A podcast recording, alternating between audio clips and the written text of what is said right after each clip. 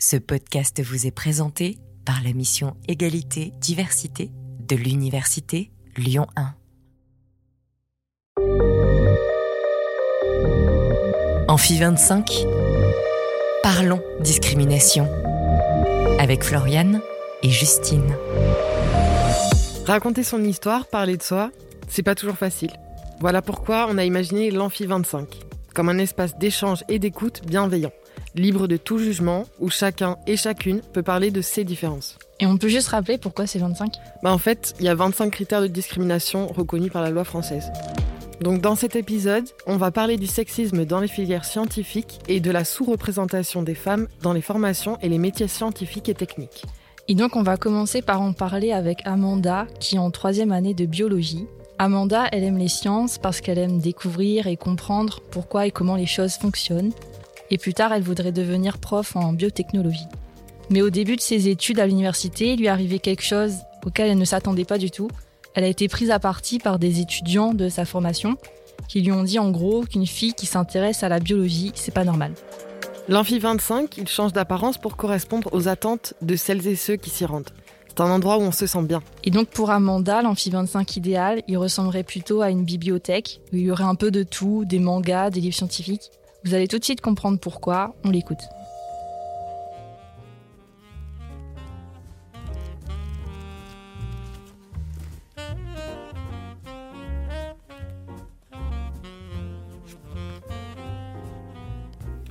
Parce que j'ai toujours été très libre depuis toute petite et que c'est un endroit où je me suis toujours sentie bien. Même comme les autres, forcément, c'était pas à l'aise avec les relations avec les autres. Un peu antisocial. Et puis, bah, les livres, bah, c'est pas quelqu'un qui va te frapper, on va dire. C'est pas quelqu'un qui va t'insulter ou autre. Donc, euh, on va dire que je leur fais confiance, même si euh, ils sont pas humains à proprement parler.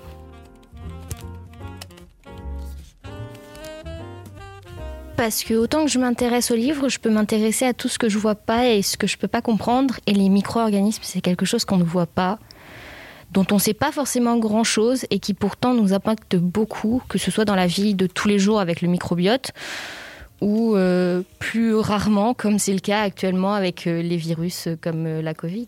Euh, Qu'est-ce que tu aimes bien dans les sciences? Découvrir toujours de nouvelles choses et chercher les raisons à pourquoi ça existe et pourquoi ça- c'est devenu comme ça ou pourquoi c'était comme ça initialement et pourquoi ça a changé. En fait, le pourquoi du comment.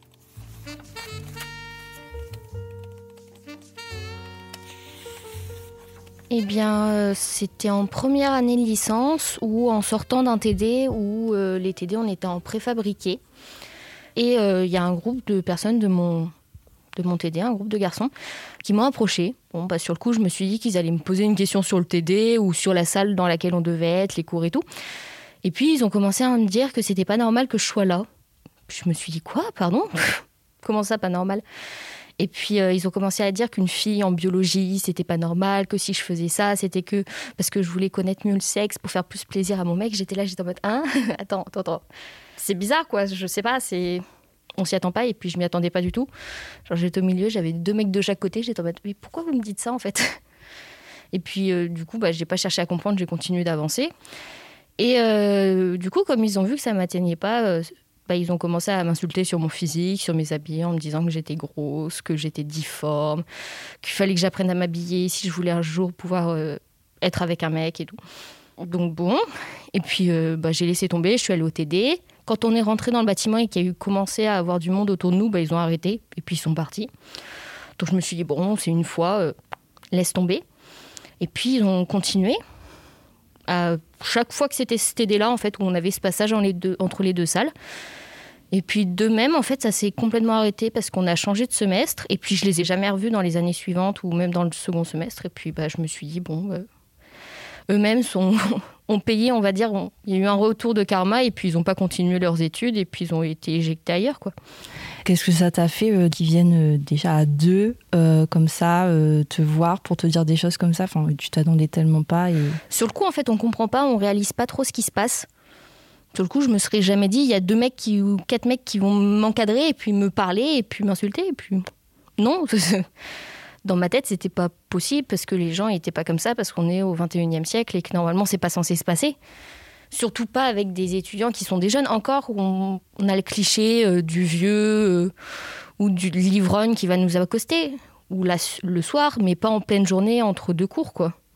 C'est en y réfléchissant après que je me suis dit que fallait pas que j'y fasse attention plus que ça non plus et que euh, fallait pas que je les écoute parce que c'était juste stupide et des, crétins quoi. Comment tu, qualifierais en fait ces, ces, enfin, ces attaques entre guillemets si on peut appeler ça comme ça? Je pense que oui, mais euh, comment tu qualifierais ça? Est-ce que pour toi c'était juste du harcèlement ou est-ce que c'est du sexisme carrément? Il y a un peu des deux, je dirais. C'est parce qu'ils sont partis sur le début, c'était sexiste, et puis quand ils ont vu que ça, ça me touchait pas, en fait, ils sont partis vraiment dans le harcèlement et ils voulaient vraiment en fait me toucher. Donc, euh, je dirais pas que c'était seulement sexiste, mais je pense que c'était juste l'envie de faire mal, en fait. Est-ce qu'il y a d'autres euh, d'autres filles de ta formation qui auraient vécu les mêmes choses? Est-ce que tu le sais Ou est-ce que euh, c'était vraiment que toi qui étais ciblée? Alors, je sais pas s'il y en a d'autres dans ma formation. En tout cas, j'ai jamais vu ou entendu parler de choses comme ça sur... en tout cas, pas avec ce groupe de garçons-là et pas sur d'autres groupes de garçons. Je sais que j'ai une amie qui s'est fait agresser en sortant d'amphi donc euh, qui a maintenant peur de revenir sur le campus et qui ne veut plus, plus revenir dessus. Euh, donc, s'il y a eu des agressions sur le campus, il y a eu des, des moments où euh, il y a des personnes qui ont fait la même chose, mais en pire, parce que bah, elle s'est pris des coups. Donc, c'est plus de la violence verbale, c'est aussi de la violence physique. Donc, c'est plus le même rapport, on va dire, de force en plus. À part cette histoire-là, non, je ne vois pas d'autres exemples, non. Quel impact ça a eu sur toi et sur ton rapport à, toi-même, à ton corps ou à, tes études aussi? Bah, C'est-à-dire que bah, je me suis sentie beaucoup plus impactée parce qu'en fait, j'ai plus tendance à, moins faire gaffe à ce qui m'arrive que faire gaffe à ce qui arrive à mes amis. Comme c'était une personne assez proche que je connaissais bien, bah, quand j'ai su ça, je suis tombée des nues. En fait, je ne m'attendais pas que ça soit possible. Et puis, il euh, n'y a rien eu, il n'y a personne qui a fait de, recherche, de savoir euh, qui étaient les agresseurs, alors qu'elle en a parlé. Euh, autour d'elle quand même, même si elle avait peur de revenir à la fac, elle a dû faire des démarches à côté, bah, parce que justement, elle pouvait plus venir passer ses examens et tout. Et moi, ce qui m'a le plus choqué, c'est peut-être qu'il n'y a rien en fait. En fait, on ne soit pas au courant et puis c'est comme si ça n'avait jamais existé. Et est-ce que toi, tu es allé euh, parler à quelqu'un euh, de la fac ou à, à, tes proches ou à tes amis? Est-ce que toi, tu en as parlé de, de, cette situation et de ce que toi, tu as vécu? J'en ai parlé dans mon cercle assez proche d'amis bah, pour savoir si elle aussi euh, l'avait déjà vécu parce que bah, on était dans la même filière. Puis elle me disait non, non, il y a vraiment que. Enfin, visiblement, il n'y a que toi. Bon, ça m'a. On va dire que l'eau a coulé et puis euh, sous les ponts et puis euh, je suis passée à autre chose en quelque sorte, même si. même si je fais toujours gaffe un peu à ce qui se passe autour de moi et à qui m'entoure dans la rue, quoi. Ouais, du coup, ça a changé un peu euh, ton, ton, comportement. ouais, je fais beaucoup plus attention au regard des autres autour de moi, à comment ils regardent, comment ils se comportent. Euh, les tons de voix aussi, des fois, euh, j'y fais plus attention aussi. Est-ce que, enfin, un moment après ça, tu t'es dit que c'était toi le problème ou que du coup, tu devais envisager de changer ou d'arrêter tes études ou ce genre de choses? Je pense que ce qui m'a le plus fait mal, c'est les remarques sur mon physique mais comme avant, ils ont fait des remarques assez sexistes sur ma filière et tout, bah en fait, ça m'a permis plus facilement de passer au-dessus. Parce que je me suis dit, c'est juste des abrutis, en fait. Et comment tu as fait, euh, euh, comment toi, tu as surmonté, en fait, cette situation, ou tu as essayé de surmonter, et qu'est-ce que tu conseillerais, en fait, euh, de faire à, d'autres, d'autres filles comme toi qui pourraient subir ces mêmes situations? Alors, je vais dire quelque chose qui va faire bizarre comme ça, mais pour moi, en fait, on, on gardera toujours certains réflexes, et pour moi, je garderai toute ma vie certains réflexes. Non pas parce que je suis pas passée au-dessus de ce qui s'est passé, mais parce que dans la société actuelle, bah, j'ai l'impression qu'on n'est pas entendu et que les gens, en fait, froidement, ils vont rien faire. La dernière fois, il y a eu un mec qui s'est fait frapper dans le métro. On était une cinquantaine dans le métro avec des mecs et tout. Il n'y en a pas un seul qui a bougé. Je conseillerais de reprendre de la distance par rapport aux événements et puis d'en parler soit avec quelqu'un qu'on connaît très très bien et dont on peut prévoir en quelque sorte la réaction et du coup, euh, bah, ça nous rassure en quelque sorte, ou quelqu'un qu'on ne connaît pas du tout, et du coup, ça nous permettrait vraiment de prendre une distance énorme, parce que bah, la personne ne nous connaît pas, et pourtant elle est capable de nous dire que euh, bah, c'est pas notre faute. C'est pas notre faute si on nous a pris à part, c'est pas notre faute si on s'est fait frapper ou si on s'est fait insulter. Quand tu étais au lycée, que tu envisageais ton parcours universitaire et la formation euh, que tu voulais faire Est-ce que tu t'es dit euh, voilà, que dans certaines filières scientifiques, il y avait plus de garçons que de filles? Est-ce que ça a influencé ton choix d'orientation? Est-ce que ça t'a inquiété? Personnellement, ça m'a jamais inquiété plus que ça parce que euh, Le taux garçon-fille, c'est pas quelque chose qui m'intéresse pour moi à partir du moment où on veut faire des études. On est tous logés à la même enseigne, même si plus tard c'est pas forcément le cas, on va dire, dans, en entreprise et tout. Mais euh, oui, effectivement, je savais que par exemple en informatique, on se doutait qu'il y aurait plus de garçons que de filles, tout comme en euh, prépa, on avait plus sur la prépa veto, on avait plus de filles que de garçons. Mais du coup, c'était une balance et je pense que c'est plus par rapport aux préjugés qu'on a de base et puis euh, que ça va changer, que la balance va se rééquilibrer peut-être dans les années à venir avec euh, les mentalités qui changent forcément parce que bah, notre société et enfin les étudiants qui arrivent là, qui vont devenir du coup les adultes de demain, du coup, ils vont plus penser de la même façon que ceux d'avant. Et du coup, bah, ça change les, les, mœurs et les idées reçues, on va dire. Et qu'est-ce que tu penses du concept de rôle modèle C'est-à-dire, euh, est-ce qu'il y a des femmes scientifiques célèbres que tu admires? Ou est-ce que quand tu vois des femmes scientifiques à la télé, dans les médias ou dans des films, est-ce que ça t'inspire euh, Est-ce que tu te dis moi aussi, je suis une femme et moi aussi je peux devenir comme elle? Alors je suis pas du tout attachée à tout ce qui est idole ou modèle. J'ai jamais eu d'acteur favori, d'actrice favorite. D'ailleurs, si je connais le nom de certains, c'est déjà un grand miracle, on va dire. Et du coup, donc non, j'ai pas de modèle, j'ai pas besoin de ça pour avancer parce que je pars du principe qu'on est tous euh, uniques. Et du coup, c'est pas parce que euh, quelqu'un un tel aura réussi de telle façon qu'il faut forcément qu'on prenne telle voie pour réussir. Et que tant qu'on a un objectif, euh, il y a plein de chemins pour y arriver. Donc pour ceux qui en ont besoin, pourquoi pas, mais personnellement, c'est pas un besoin que je ressens. Alors, qu'est-ce que tu aimerais dire aux lycéennes ou aux étudiantes qui redoutent d'aller dans les filières scientifiques par peur du sexisme, comme ce que tu as pu subir, ou qui se disent que les sciences ne sont pas faites pour elles? Malgré les préjugés, il y a plus de filles qu'on ne le pense et plus de femmes qu'on ne le pense euh, dans les sciences. Même si c'est vrai qu'encore maintenant, elles restent assez cachées dans le dos de certains grands hommes, on va dire. Mais euh, il tient qu'à nous en fait de faire changer les choses et de les faire évoluer. Et euh, faut pas abandonner euh, nos rêves et ce qu'on veut faire juste pour des on dit. Et si on a envie de faire quelque chose, faut juste se lancer à fond dedans et on arrivera forcément à un moment ou à un autre à notre fin en fait. Et à l'inverse, qu'est-ce que tu aimerais dire aux gens qui se reconnaîtraient dans les situations que tu as décrites? Et qui auraient eu des comportements similaires, c'est-à-dire sexistes vis-à-vis de leurs camarades de classe à cause de leur genre. Euh, quelle réaction tu espères de leur part s'ils entendaient euh, ton témoignage? Je pense que je serais déjà heureuse à partir du moment où ils se rendent compte que c'est pas normal ce qu'ils ont fait et qu'ils commencent à réfléchir en fait à pourquoi est-ce qu'ils l'ont fait et est-ce qu'aujourd'hui ils le referaient aussi ou est-ce qu'ils agiraient euh, différemment? Et à partir du moment où pour moi ils penseraient différemment, j'aurais tout gagné en fait.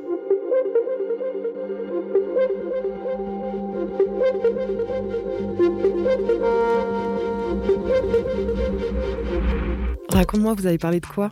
Alors sur le coup, ça m'a étonné d'entendre que Amanda euh, avait pu être victime de sexisme dans une formation en biologie parce que je me disais qu'il y a quand même pas mal de femmes en sciences de la vie Ouais, c'est vrai. Si ça avait été en maths ou en physique, je me serais dit que c'était parce qu'il y avait plus d'hommes que de femmes dans ces filières. Après, Amanda, elle a pas l'impression qu'il y ait plus d'étudiants que d'étudiantes, ou inversement dans sa promo. Mais en tout cas, on voit bien que c'est encore mal vu pour les femmes d'étudier et de faire carrière dans plein de domaines, et que le sexisme, ça reste encore malheureusement très présent dans notre société. Tu te souviens euh, de cette étude qui montrait euh, qu'au début de la crise sanitaire, il y avait seulement 27% de femmes médecins qui étaient interviewées à la radio et à la télé, alors que dans la réalité, en fait, elles sont 46% à exercer le métier. Oui, donc ça illustre bien la sous-représentation des femmes expertes et scientifiques dans les médias.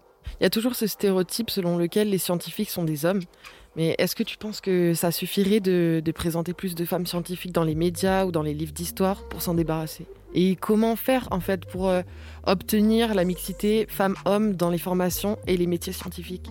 Pour le savoir, on a rencontré Isabelle Collet et Christine Morin-Messabel. Isabelle Collet est professeure associée à l'Université de Genève. Elle s'intéresse aux questions de genre dans les sciences et techniques, de mixité à l'école et aux rapports sociaux dans l'éducation et la formation. Et Christine Morin-Messabel est professeure de psychologie sociale à l'Université Lumière Lyon 2 et elle travaille sur les stéréotypes et les discriminations, le sexe et le genre dans le contexte éducatif et sur l'égalité des chances. Avec elle, on a voulu savoir où on en était aujourd'hui dans la répartition femmes-hommes dans les formations scientifiques et techniques. Ça dépend de quelle science on parle. C'est-à-dire si on est en biologie, ben, ça va plutôt pas mal. Hein. Les femmes sont plus la parité, 55%, 60% éventuellement en médecine. Et parfois, ce chiffre-là fausse l'idée parce que quand on fait la moyenne, on a l'impression que c'est pas si mal. En école d'ingénieur, euh, c'est une asymptote qui n'atteint toujours pas, et depuis 10 ans, les 30%. la courbe est assez plate maintenant. C'est comme si la, frontière serait indépassable. En informatique, on est plutôt vers 12%. Euh, Donc en fait, les sciences et techniques, c'est un peu flou. Il faut regarder euh, science par science pour savoir où on en est. Oui, je rajouterais euh, d'autres disciplines qui n'ont pas été citées, mais qui sont aussi centrales, c'est les mathématiques et les sciences physiques, où là aussi, on a quand même, y compris alors en termes d'étudiants, mais y compris en termes d'enseignants-chercheurs femmes notamment donc en ingénierie, mais aussi en, sciences physiques et en mathématiques. Et c'est vrai qu'il y a des disciplines qui sont fortement féminisées aussi. Hein. Par exemple, je pense à la chimie, bio, euh, sciences et vie de la Terre. Dans les sciences et vie, on va dire qu'on trouve plus que euh, dans les sciences et ingénierie. Et comment vous euh, expliquez que ce phénomène persiste encore et toujours dans notre société aujourd'hui? Euh, au niveau français, mais on pourrait dire au niveau européen aussi quand même, euh, il y a une association entre sciences et euh, les éléments stéréotypés masculins, c'est-à-dire que les sciences, c'est des hommes. Voilà.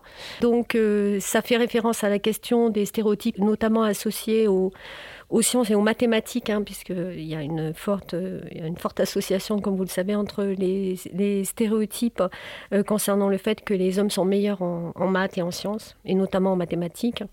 Et donc, du coup, euh, comment on explique? Eh ben, C'est tout l'environnement social et c'est la raison pour laquelle ça fait des années qu'on travaille sur les questions d'éducation et notamment le rapport aux disciplines scolaires. Et ça fait quand même euh, plus de, je le dis quand même, c'est important, depuis plus de 35 ans, euh, qu'il y a des conventions interministérielles qui essayent justement d'amener une réflexion sur ces questions d'orientation dans les sciences euh, depuis les années 80. il y a eu des conventions qui se sont succédées et qui visent à interroger effectivement les acteurs du système éducatif pour essayer de réfléchir sur ces questions de rapport aux disciplines scolaires, aussi de rapport à l'autre, aussi, et euh, en termes d'insertion professionnelle et de formation et d'orientation. En psychologie sociale, on parle de menace du stéréotype. Est-ce que vous pouvez euh, nous en dire euh, quelques mots? La menace du stéréotype, c'est des expériences euh, qui ont montré que quand on active cet élément stéréotypé sur lequel les filles sont un peu plus fragiles, on va dire, euh, en mathématiques, le, fait d'activer la difficulté de la tâche par rapport à un exercice euh, va créer aussi une menace, et versus une situation où on expliquait qu'il n'y avait pas de différence par rapport à un test mathématique entre les filles et les garçons.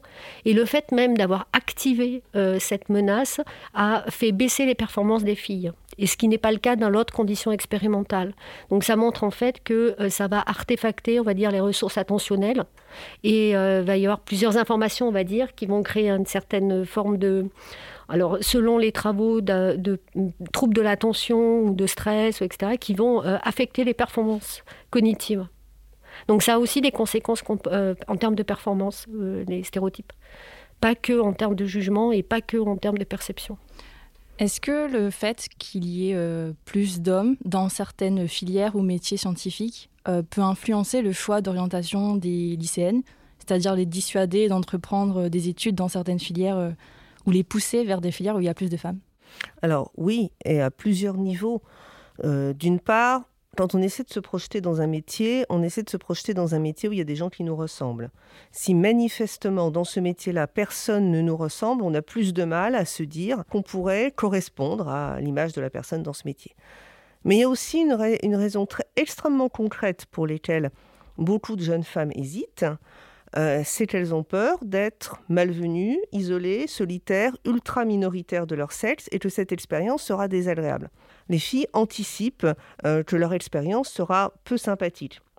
Une jeune fille qui va dans les sciences et techniques, en partant le matin, mais ça c'est vrai aussi pour les collégiennes, hein, elle se demande comment elle va s'habiller. Parce que selon sa tenue, soit ça va être indifférent, soit elle va avoir une expérience de journée spéciale. Elle n'a pas le droit à l'indifférence parce que on ne voit qu'elle, elle est, euh, elle est trop remarquable. C'est pas forcément quelque chose que les jeunes filles ont envie de vivre. Et d'ailleurs, on s'aperçoit avec les options informatiques qui s'ouvrent au lycée actuellement, donc les filles sont ultra minoritaires, hein, évidemment, et, certaines d'entre elles interviewées disent Ouais, ok, j'ai vu, Bon, mais alors maintenant, fini, hein, j'y vais plus. C'est pas que ça m'intéresse pas, hein, mais euh, cette ambiance-là, euh, j'en ai plus envie. Euh, dans son témoignage, Amanda m'a dit que des étudiants de sa formation l'ont attaquée, en tout cas verbalement, parce qu'elle est une fille en sciences, une fille qui s'intéresse aux sciences, et qu'on lui a dit, en fait, c'est pas normal, que ce serait pas normal. Comment est perçu le fait, de manière générale, hein, de d'aimer les sciences quand on est une fille à l'école ou une étudiante? Ça dépend si on est distraite. Si on est distraite, qu'on dit pas trop qu'on a des bonnes notes, qu'on n'apparaît pas comme étant en concurrence avec des garçons qui n'ont pas toujours, certains ont des bonnes notes et d'autres pas, alors là, ça passe. Euh, faut pas faire trop de bruit. Et à ce moment-là, on vous laisse faire. Parce que ce qu'on raconte sur les, stéréotypes qui, sur lesquels on s'appuie pour dire euh, t'as ta place, t'as pas ta place, c'est quand même que derrière, il y a un énorme rapport de pouvoir. C'est-à-dire qu'on s'aperçoit qu'actuellement, si ce sont les hommes qui sont dans les sciences et techniques, et en particulier dans l'informatique, c'est parce que c'est un champ de savoir qui permet d'avoir un pouvoir sur le monde social. Et donc, quand un, chaque fois qu'un champ de savoir prend de l'importance, métier, carrière, salaire, etc., il se masculinise. Et inversement, on a l'autre boucle, par exemple pour l'enseignement ou pour la médecine de ville. Donc là, il y a une volonté euh, de chasse gardée de la part d'un groupe qui se vit comme dominant et qui a l'intention de le rester envers des filles qui semblent malvenues. Donc, à la limite, si elles disent pas trop, si elles se font pas trop voir, ça passera. C'est pas quelque chose qu'on peut accepter, évidemment. Quand des femmes viennent dans un secteur qui est fortement masculinisé, quand il y en a quelques-unes, ça va. Il n'y a pas d'effet de réactance, etc. Par contre, quand il y a euh, un pourcentage qui augmente de présence des femmes dans le secteur dit masculin, alors là, par contre, il y a des effets euh, de réactance et aussi des effets donc, euh, de groupe, hein, identitaire de groupe. Et pourquoi? Parce que c'est perçu comme une menace. quand, on a, quand la voirie de Paris a commencé à embaucher des femmes pour les travaux d'extérieur, dont le ramassage des poubelles, il y avait des discours, par exemple des boueurs, qui disaient Déjà que notre métier est déclassé, si même une femme peut le faire, qu'est-ce qui nous reste? Cette idée que la féminisation entraînerait la dévalorisation du métier, alors que c'est l'inverse. C'est quand un métier perd de la valeur que les hommes s'en vont, les femmes arrivent et ils se féminisent. Donc les femmes portent la responsabilité, soi-disant, du déclassement du métier. Et par ailleurs, pour ajouter ce vécu de femmes ou d'hommes quand, ces personnes sont ultra minoritaires, euh, on ne porte pas du tout le même discours dans les deux cas. C'est-à-dire, on dit aux garçons, venez dans les métiers féminisés, ce métier a besoin de vous parce que vous allez apporter des compétences qui vous sont propres. Ce en quoi je, pense que le métier a besoin d'eux, mais pas parce qu'ils ont des compétences propres. Et vous êtes espérés, vous êtes entendus, vous êtes attendus, vous êtes voulus. Alors que les femmes, on leur dit pas ça. On leur dit, allez dans ce métier-là, ce sera bien pour vous parce que franchement, vous vous orientez mal. Donc les femmes ne sont pas attendues et espérées dans les métiers où elles sont ultra minoritaires, alors que les garçons, le sont dans le métier où ils sont ultra minoritaires. Alors ça donne pas du tout la même perception à l'arrivée et la même légitimité quand ils y sont. Il y en a qu'on a voulu et les autres, on les tolère. Ouais, et je rajouterais que c'est un indicateur, comme Isabelle le disait, du rapport de pouvoir, hein, parce que c'est, tout, ça, c'est des, éléments qui vont dans le sens de euh, la valorisation sociale du masculin, quoi, en fait. Et, effectivement, dans les disciplines euh, fortement valorisées, on trouve euh, souvent plus d'hommes. Et ça, c'est des indicateurs de, de valorisation sociale de la catégorie masculine. Quelle stratégie euh, les femmes mettent en place pour faire face euh, aux obstacles qu'elles peuvent rencontrer dans leur euh, carrière dans les sciences et techniques? Si vous faites un panel avec des femmes qui ont réussi dans les sciences et techniques, c'est très piégeux ce genre de panel parce qu'on leur demande d'être là en tant que rôle modèle. Donc elles, ont, elles sont plus ou moins obligées d'expliquer à quel point tout va bien. Et elle dit euh, et elles disent des choses qui sont vraies, hein, comme par exemple faire de l'humour ou euh, savoir retrouver d'autres femmes pour pas se sentir isolée et en quelque sorte se serrer les coudes. De fait, le problème, en fait, euh, c'est qu'on demande aux femmes de mettre en place des stratégies pour réussir dans ces milieux-là. On ne devrait même pas se poser la question. En fait, on demande aux femmes d'être meilleures pour avoir autant, ce qui est vraiment pas fair play c'est normalement le milieu, alors que ce soit l'institution ou le milieu professionnel, qui devrait prendre acte qu'on a une catégorie de population qui est obligée de faire plus pour avoir le même salaire, la même reconnaissance, qui a un quotidien qui n'est pas le même. Basiquement, et ça rejoint un peu ce que vous disiez, euh, cette, euh, cette jeune femme en biologie, c'est quand même absolument, totalement inadmissible que les femmes vivent encore des situations de harcèlement sexiste et sexuel, tant à l'université que sur le lieu de travail. Tant que ça, ça ne sera pas réglé, c'est complètement hypocrite de se demander mais pourquoi les femmes, elles n'ont pas envie d'aller... Euh, ouais, j'ai une bonne idée là. C'est que simplement leur expérience au quotidien est différente. Est-ce qu'on peut rapprocher ça au phénomène de la reine des abeilles? C'est presque une légende urbaine, ce truc. Euh, c'est-à-dire que... Euh, alors par contre, j'ai oublié le nom des, des, personnes qui avaient fait ce, ce, cette recherche où ils montraient que quand une femme arrivait en haut d'une organisation, il y avait très peu de chances que d'autres femmes arrivent également en haut de cette organisation, et en particulier parce que ces femmes étaient sous surveillance, et que quand elles faisaient la promotion d'autres femmes, on les accusait de copinage, et quand elles ne faisaient pas la promotion d'autres femmes, on les accusait d'être pires que les hommes. Donc de toute façon, elles étaient dans une position ultra coincée. En réalité, ce dont on s'aperçoit aujourd'hui, c'est que quand une femme arrive à un poste de pouvoir, elle est en général très soutenante et elle permet de faire monter d'autres femmes dans le middle management. Par contre, l'entreprise se dit, ah non, on a une femme au board, ça suffit bien. Non, c'est bon, on a fait notre quota de mixité. Et les auteurs de ce texte sur la reine abeille sont eux-mêmes navrés de voir comment leur discours a été mal interprété, parce qu'ils disent bien c'est une femme prise dans des rapports de pouvoir où leurs marges de manœuvre sont microscopiques, plutôt que de lui faire porter la responsabilité d'être peu solidaire. Et quelles mesures euh, devraient être prises selon vous pour augmenter la présence des femmes euh, dans les sciences? Il existe des mesures qui sont prises euh, au niveau de l'université, juste je rappelle des universités, hein, et dans différentes universités, il y a ce qu'on appelle du marrainage, c'est-à-dire dans des hum, filières où il y a très peu de femmes, ce sont d'autres femmes qui vont les marrainer, entre guillemets, les soutenir, etc. Donc il y a ce type de dispositif qui a été mis dans des universités. il y a aussi la question de la formation aussi des enseignants-chercheurs qui, sur ces questions-là, hein, qui c'est important d'ailleurs hein, de le faire, euh, des sensibiliser à ces asymétries d'orientation. Et puis effectivement, les, il y a la question des rôles modèles aussi dont tu parlais, mais il faut que ça soit des rôles modèles accessibles entre parenthèses. Hein. C'est bien de, proposer des, rôles modèles, par exemple, quand on va en enfin, on présente à des élèves de terminale euh, des ingénieurs E.S, des astrophysiciennes, euh, etc. Mais il faut que les élèves pensent qu'elles aussi, elles peuvent avoir ce parcours-là, c'est-à-dire qu'elles ont les compétences pour le faire. Alors c'est un petit peu compliqué, mais c'est important.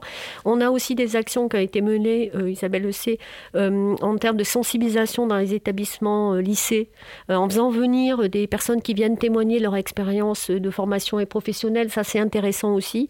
À condition aussi, il y a des conditions, que ce soit des, jeunes qui témoignent à des jeunes, entre guillemets, pour qu'il y ait une espèce de proximité où on va poser en général des questions. Je l'ai fait aussi. elle pose souvent des questions aussi sur la conciliation vie personnelle, vie familiale. Euh, voilà, il y a plein de choses qui sont, euh, qu'on ne peut pas résumer là, mais il y a plein de choses qui sont faites et intéressantes. Et par contre, là où je veux en venir, c'est qu'il euh, y a un moment, il va falloir vraiment, alors j'avais parlé des conventions interministérielles en matière d'éducation, notamment au niveau du système éducatif. Je crois que ben, il faut travailler sur ces questions-là dès l'école maternelle, sur le rapport à l'autre, sur la question des stéréotypes liés aux disciplines, sur, sur tous ces éléments-là, quoi. Donc euh, c'est l'école, l'éducation, c'est quand même un moteur de changement quand même. Juste un petit exemple, j'ai travaillé par exemple avec euh, des étudiantes sur euh, les albums de jeunesse et sur les jouets aussi. Et en fait, moi, ce qui m'intéressait, c'était de voir à, à quoi les jouets scientifiques étaient associés? Est-ce que c'était genré dans les catalogues ou pas?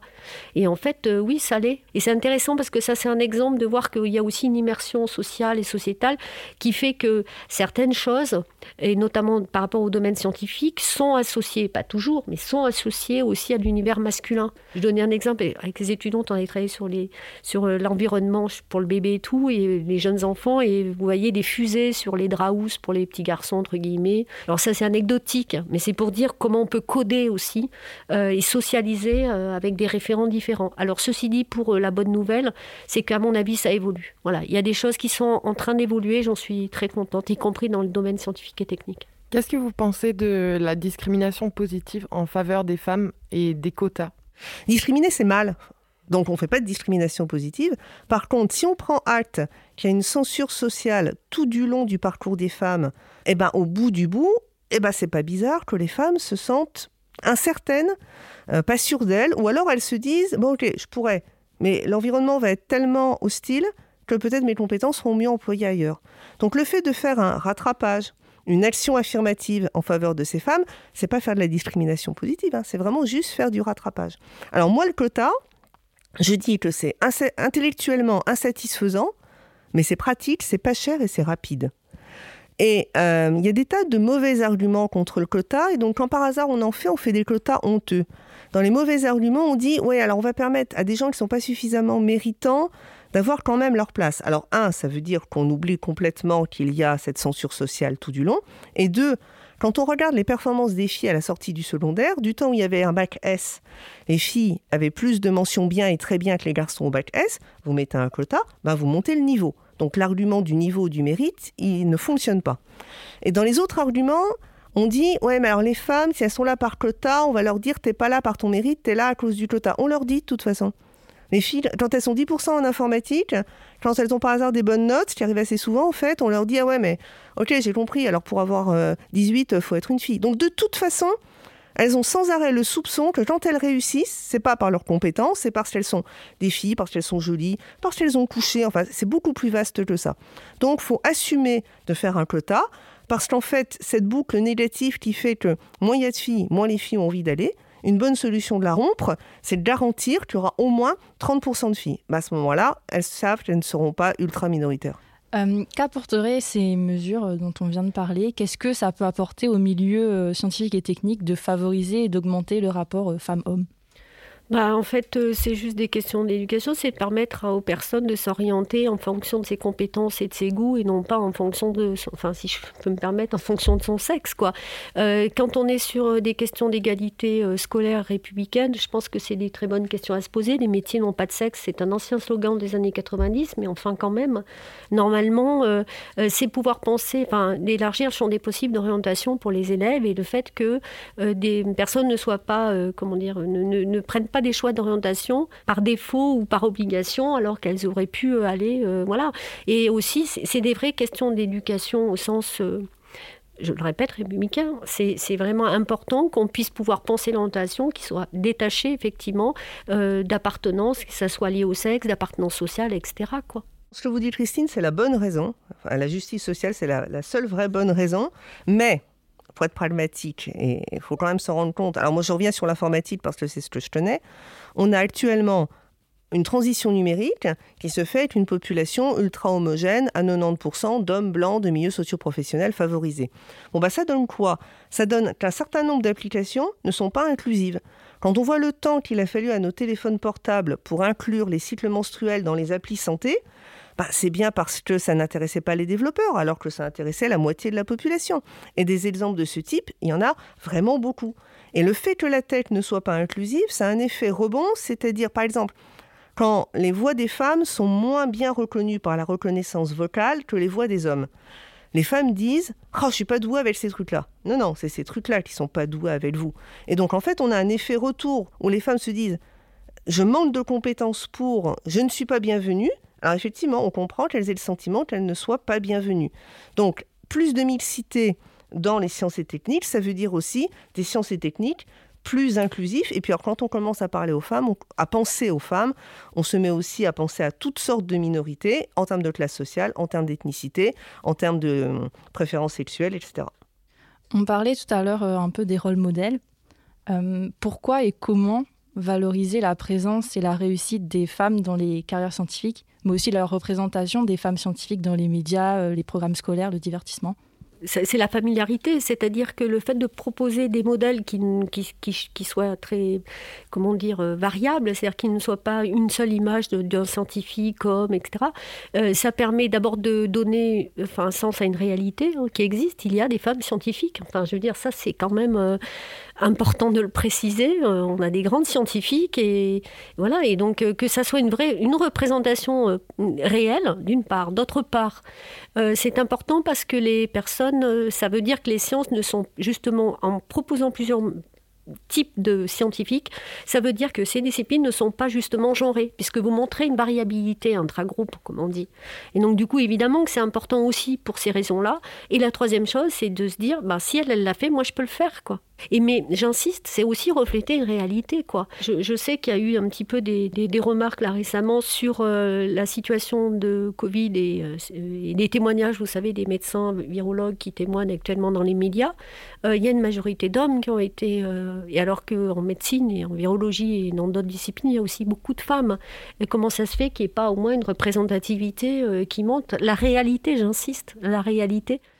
Et qu'est-ce que vous pensez de la tendance qu'ont les médias à titrer euh, Une femme a fait ceci, une femme remporte tel prix? C'est-à-dire à anonymiser la personne, à la réduire à son statut de femme, alors que les hommes sont euh, toujours nommés. L'effet pervers, c'est que comme on dit à chaque fois une femme, on se dit donc une seule. Voilà, donc il n'y en a vraiment qu'une.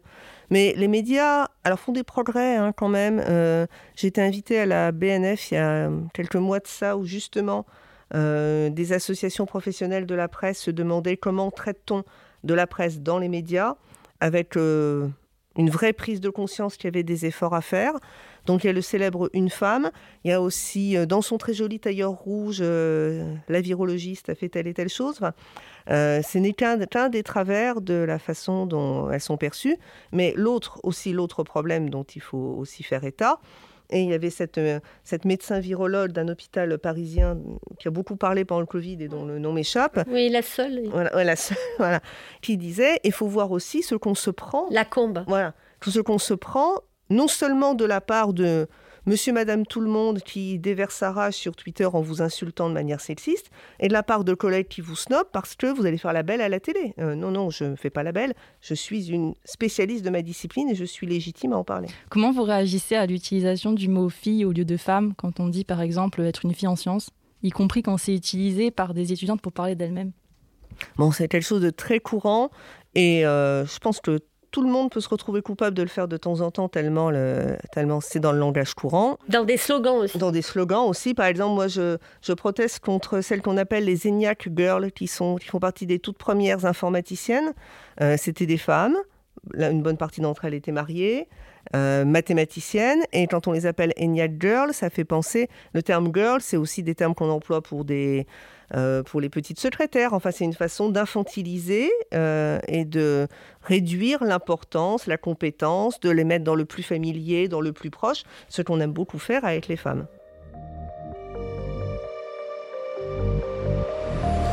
Pour moi, renforcer la présence des femmes dans les études scientifiques, la recherche et l'innovation, c'est nécessaire, ne serait-ce que parce que quand des femmes se détournent des sciences, eh bien, on passe tout simplement à côté de personnes, de talents et d'idées qui peuvent faire avancer la société. Pour rétablir l'égalité femmes-hommes dans les sciences, il y a plusieurs pistes. Les quotas, les rôles modèles, les mentors, le soutien familial et des professeurs à l'école, et surtout combattre les stéréotypes de genre.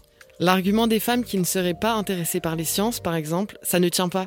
Parce qu'il y a des stéréotypes, justement. Ils sont partagés par les hommes, mais aussi par les femmes, qui finissent elles-mêmes par se percevoir comme moins capables de réussir dans les domaines scientifiques. Si vous vous estimez victime de discrimination et que vous avez besoin d'aide, souvenez-vous que vous n'êtes pas seul et que des ressources sont à votre disposition pour faire face sur le plan psychologique mais aussi juridique. Si vous étudiez à l'Université Lyon 1, vous pouvez saisir le dispositif d'écoute et d'accompagnement des témoins et victimes de violences, harcèlement et discrimination en vous rendant sur le site signalement.univ-lyon1.fr. En dehors de Lyon 1, vous pouvez solliciter des associations d'aide aux victimes de discrimination et des associations féministes si vous êtes concerné par des situations de sexisme. Et pour faire valoir vos droits en cas de discrimination liée au sexe, vous pouvez saisir le défenseur des droits. Pour plus d'informations sur la situation des femmes en sciences, vous pouvez aussi vous tourner vers l'association Femmes et Sciences. Mais assez parlé, c'est à vous maintenant de prendre la parole. Vous étudiez à l'Université Lyon 1 et vous souhaitez à votre tour partager votre histoire en témoignant dans ce podcast Ou vous avez des commentaires, des remarques ou des questions et vous aimeriez nous en faire part? N'hésitez pas à nous contacter à l'adresse podcast.amphi25.univ-lyon1.fr. On a hâte de vous lire, on a hâte de vous écouter. Et de vous accueillir à nouveau dans l'Amphi 25 pour continuer à échanger, réfléchir et s'interroger sur les discriminations. Merci à Amanda d'avoir partagé son témoignage. Merci à Isabelle Collet et Christine Morin-Messabel. Retrouvez Amphi25 sur vos plateformes de podcast préférées. Abonnez-vous. Et rendez-vous dans 15 jours pour le prochain épisode.